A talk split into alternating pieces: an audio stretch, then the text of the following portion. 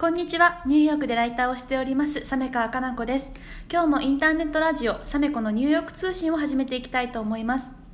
この番組は私、サメカかな子が海外で活躍している方々をインタビューしたり、ニューヨークで驚いたことや学んだことをシェアする番組です。皆さん、本日もどうぞよろしくお願いいたします。今日はゲストをお呼びしています。ニューヨークでマーケティングの会社を経営されている内田陽子さんです。陽子さんよろしくお願いします。よろしくお願いします。えっと、まず陽子さんの簡単な自己紹介を伺っていきたいなというふうに思ってるんですけれども、はい、陽子さんのお仕事どんなお仕事をされているか伺ってもいいですか？そうですね今はあのティーズラっていうあの、まあ、ウェブのあの美容系のあのマーケティングツールなんですけれどもそういったものを今は企画運営していますはい、で後ほどこのお仕事については詳しく伺っていきたいなというふうに思ってるんですけれども、えっと、実は陽子さんはあの14歳の時に初めてアメリカに渡米して、えっと、アメリカの高校にあの入学したっていう経緯があったのでまずはそのところからお話を伺っていきたいなというふうに思ってるんですけれども、はい、あの14歳でこう渡米を決意するって結構な決意だと思うんですけどなんでこうアメリカの高校に行こうと思ったんですか？そうですね。なんかもともとなんかこうフルハウスとか 私も大好きです。そういう番組が好きで、うん、でアメリカのカルチャーとかにすごい興味を持ったっていうのが一つと、うん、でやっぱりこうなんか英語っていう部分ではなんかこう将来は英語がペラペラになりたいなっていうぼやっとした感じだったんですけども、うん、そういった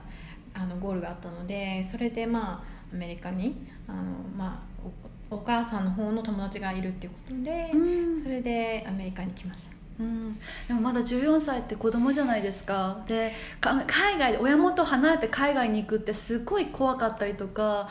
ね、ものすごい決断だと思うんですけど、うん、そうですね、うん、その時はだからあの空港で親と離れた時もバーって泣き出しちゃってそうですよね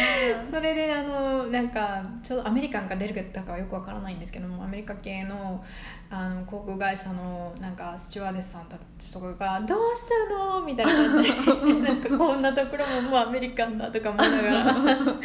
そんな親切な人のなんか。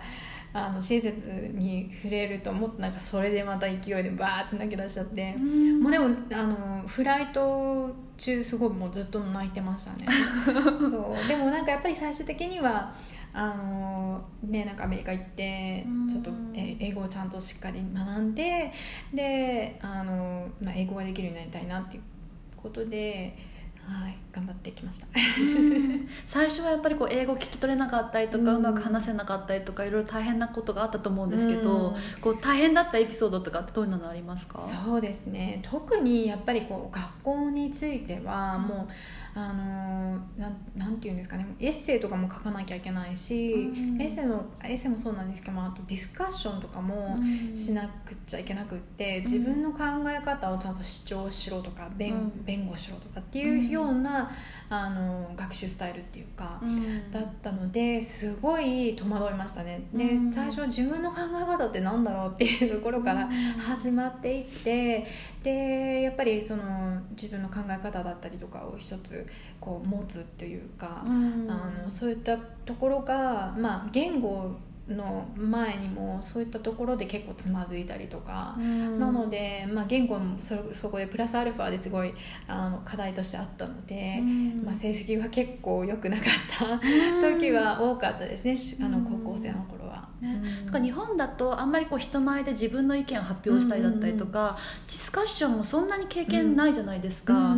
だからこう自分の意見をいきなり言えって言われてもなかなかできなかったりとか。そうなんですよね、うん、なんだろうそれって感じですね本当に最初は。なんか、え君はどう思うんだい?」とか言われてもなんか英語でまずそれを伝えるっていうのももうねなんか自分が今どういうふうに思ってるのかっていうのを整理するっていうのがまず一つで、その後に英語で伝えるっていうのがまた来るので、それはやっぱり最初は戸惑いましたね。どうすればいいか。でもなんかあの、まあ、やってるうちにこうあのちょもうちょっとちっちゃいレベルのクラスじゃなくクラスクラス単位じゃなくってちっちゃいレベルの、あのあのグループみたいなところでなんかディスカッションしていくうちにあの感覚を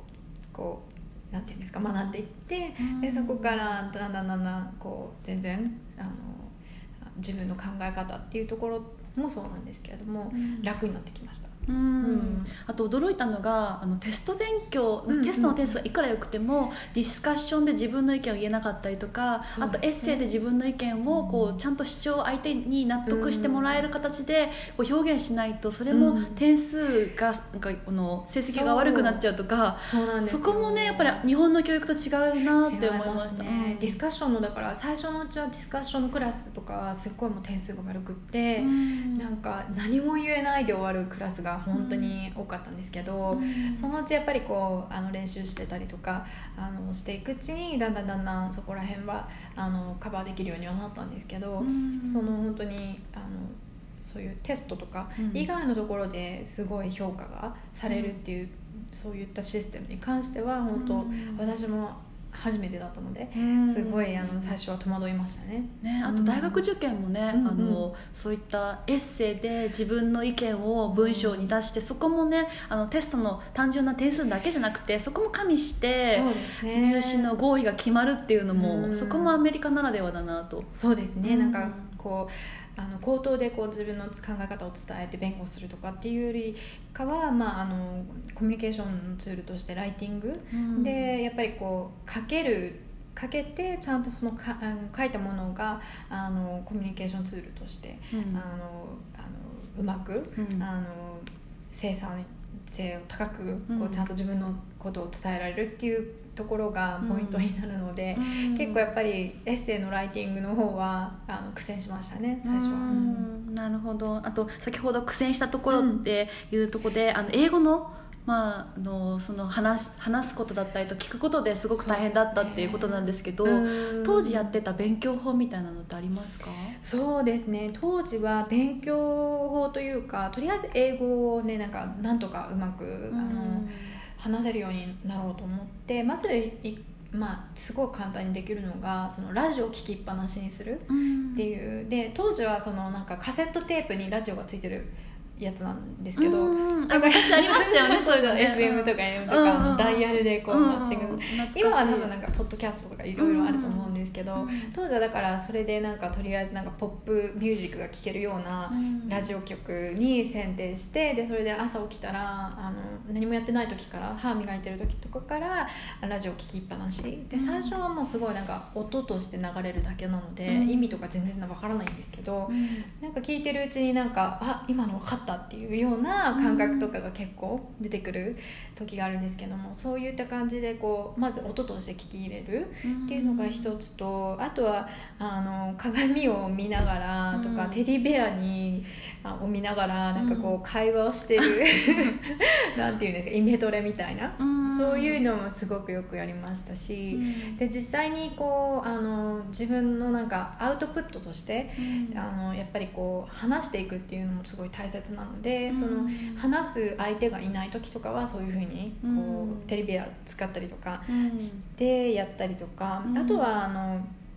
アウトプットの方では新聞とかをねなんかうん。本とか読みながら、うん。声を出してうん。読むっていうようなこともしましたね。うん。なんかよくこの独り言英語で独り言をしたりとか、うん架空の人物を想像して、それで会話をし合うとやかそういったことが割といいっていうのは私も聞いたことがあって。いいですね、多分なんか本当イイメトレっていう感じに入ってくるのとあと自分がそのアウトプットしてる時のイメージっていうのがよりこう実感しやすくなるのでだからなんか他の人と実際に話すってなった時もその癖がついてるので、うん。あの自信が出る出てくるというか、うん。あのまあそうですね。体でこう覚えていくような感じでもあると思うんですけど、うん。なんかそういうこうイメージトレーニングをしていくことによって、うん。あの実際に実践する時はああんまり緊張しなくなるっていうのが、うん。あの感じましたね。ねいきなりこううん。ネイティブを前にすると緊張しちゃって話せないって人多いと思うんですけど、そうね。そうやってこう一人でイメトレというか独り言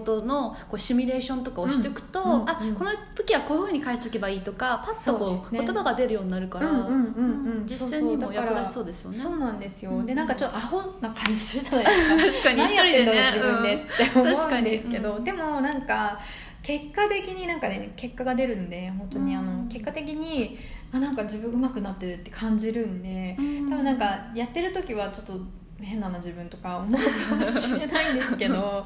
でもまあそこもねなんか練習の一つなんで、うん、あの上手くなるにはまあ何でもするっていう感じで、うん、私も当時はもうあの成績よくしないとなんか親に悪いじゃないですか、うん、だからもうその時はもうがむしゃらで何が何でもって思ってやってはいたんですけど、でもおすすめはします。すごいいいと思います。あとはあの先ほど彼氏を作るっていうことも 英語を勉強する上ですごくいいっていう話だったんですけど。そうですね、うん、彼氏さんはすごいお世話になりましたね。なんかこういろんな意味でなんかあのまあ、メンタルもそうなんですけど、うん、やっぱね海外で一人なんで、うん、なんかこう寂しい時とかも彼氏さんがいるとやっぱり頼もしいですし、うん、あとはやっぱあの話す相手がねやっぱずっと話せる相手ができるとやっぱり必然的にねあの英語で話さなきゃいけなくなるので、まあ、そういったところではあの英語の勉強もそうなんですけどあとはやっぱなんて言うんでしょうね。なんか例えばなんですけど私の場合とか、高校生とかの時はもうなんか高校生っていうかあの大学生の時かな、はすごいライティングがいっぱいあったのでエッセイとかの課題がすごい多かったので、それで彼氏にその時の彼氏に頼んで、なんかエッセイをレビューしてくださいっていう風な感じではあの頼んでもらったんですけどもそしたらなんか彼もねなんかいろいろなんかこうあのここが違うあれが違って全全面なんか真真っ赤になったいろいろ採点してくれたりして。そう、うん、ですごいそれになんかガン切れしたことは思って。せっかく手伝ってくれてるのに、うんうんうん、なんでそれはちょっとねあれだったんですけども、まあでもか、まあ、最終的にそう彼氏さんがいることによってすごい、あのいろんな面でサポートをいただきましたね。なるほど。じゃあちょっと長くなりそうなのでこの続きの放送はまた次回お話しいただければと思います。ようこさんありがとうございました。